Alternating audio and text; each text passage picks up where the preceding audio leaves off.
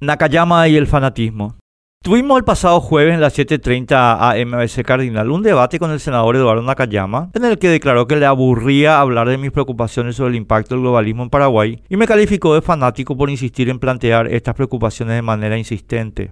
Eduardo afirmó todo lo anterior porque le pregunté si pedirían durante el proceso de confirmación al nominado presidente del Banco Central del Paraguay, Carlos Carballo Spalding, que derogue la resolución 0818 del BCP que abre camino a discriminar por razones ideológicas el dogma climático, el otorgamiento de créditos en el sistema financiero paraguayo. El proceso de confirmación legislativa de funcionarios es una resalva constitucional de primera magnitud que garantiza que el Poder Ejecutivo no pueda elevar a esos cargos importantes a personas abyectas o incompetentes y es la instancia pertinente y adecuada para obtener de los candidatos los compromisos que satisfagan la gobernabilidad democrática de nuestra República.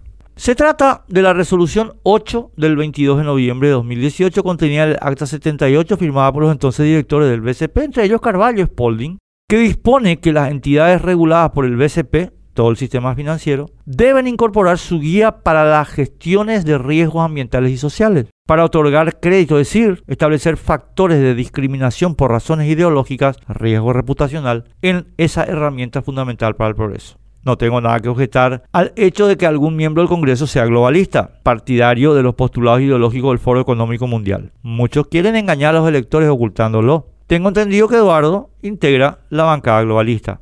Pero convertir al Estado en un instrumento de imposición ideológica mediante normas discriminatorias que pretenden imponer la conformidad con determinados dogmas mediante la coerción no es aceptable en una sociedad democrática. Y ocultándose y ocultando sus acciones es que los globalistas ya impusieron de contrabando bajo la mesa cañijape normas como esta resolución 8 del BCP, la ley 6659 y una enorme cantidad de otras disposiciones oficiales. Y ahora, cuando los que creemos en el Estado-Nación los estamos exponiendo y les estamos pidiendo respuestas, los globalistas se declaran aburridos del tema, rechazan explicar sus acciones y descalifican como fanáticos a los que defendemos la idea democrática de que no se use el Estado para discriminar por razones ideológicas.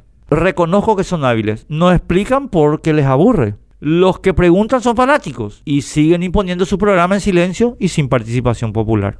No tengo problema en aburrir a los globalistas. Los voy a seguir aburriendo porque creo que el pueblo paraguayo tiene derecho a conocer la agenda que están imponiendo a sus espaldas. Y si eso me vale el calificativo de fanático, mejor fanático de la democracia que agente de los totalitarios.